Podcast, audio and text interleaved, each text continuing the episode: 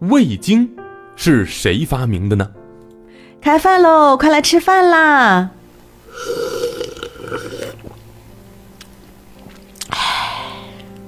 哎呀，老婆，今天的汤虽然没放什么肉，可喝起来还挺鲜的。这又是从哪儿学了手艺了？什么手艺呀？是因为今天做汤的肉不够，我怕汤不鲜，所以呢就加了一勺味精，汤自然就会鲜一些了。嗯，一边啃着鸡腿的小明，他听到爸爸妈妈的对话之后啊，哎，心里就开始嘀咕了。嗯，这个味精是什么呢？嗯，为什么加上一点儿，它就能让汤变得更加鲜美呢？嘿 嘿，味精啊，是很多人家厨房里的必备品。那主要成分是一种化学物质，叫做谷氨酸钠。在做菜的时候，如果加上那么一点味精，哎，饭菜立马就会变得非常的鲜美。那么究竟是谁发明了这种神奇的调味品呢？嗯，他们分别是。日本东京帝国大学的研究员池田菊苗和我国学者吴运初。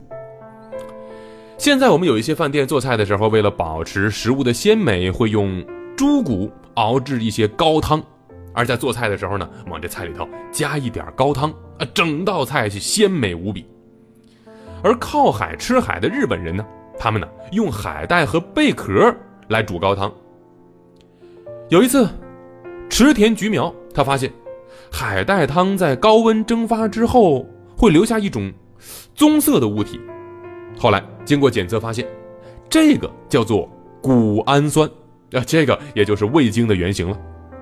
后来他从这里面发现了赚钱的商机，他想要大规模生产这种谷氨酸来获取利润。于是啊，他为大规模生产这谷氨酸晶体的方法申请了专利，并且把谷氨酸钠叫做。味之素。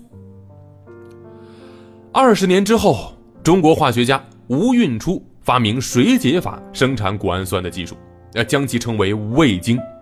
这个名字也是为了跟日本人发明的味之素区别开来。味精就是用淀粉等等物质经过微生物发酵，然后通过一系列的提取过程，最终得到了谷氨酸，并且与钠结合，形成了谷氨酸钠。后来。吴运初在上海创立了天厨味精厂，向市场推出了佛手牌味精。那从此以后，佛手牌味精啊，不仅是畅销中国市场，它还打进了美国市场。而吴运初呢，他也获得了一个味精大王的称号。不过，最近几年大家是越来越注重养生了，那对于食品调味料把控也是越来越严格。有些人认为味精吃多了不好。甚至还有传闻说，炒菜呀，如果温度超过一百度，味精就会形成有毒的焦谷氨酸钠，危害健康，甚至会致癌。那不过对于这个说法，科学家表示，经过实验检测，味精是不会致癌的，可以放心食用。而且，如果想要更好的保持食物鲜美，最好啊在出锅前加点味精。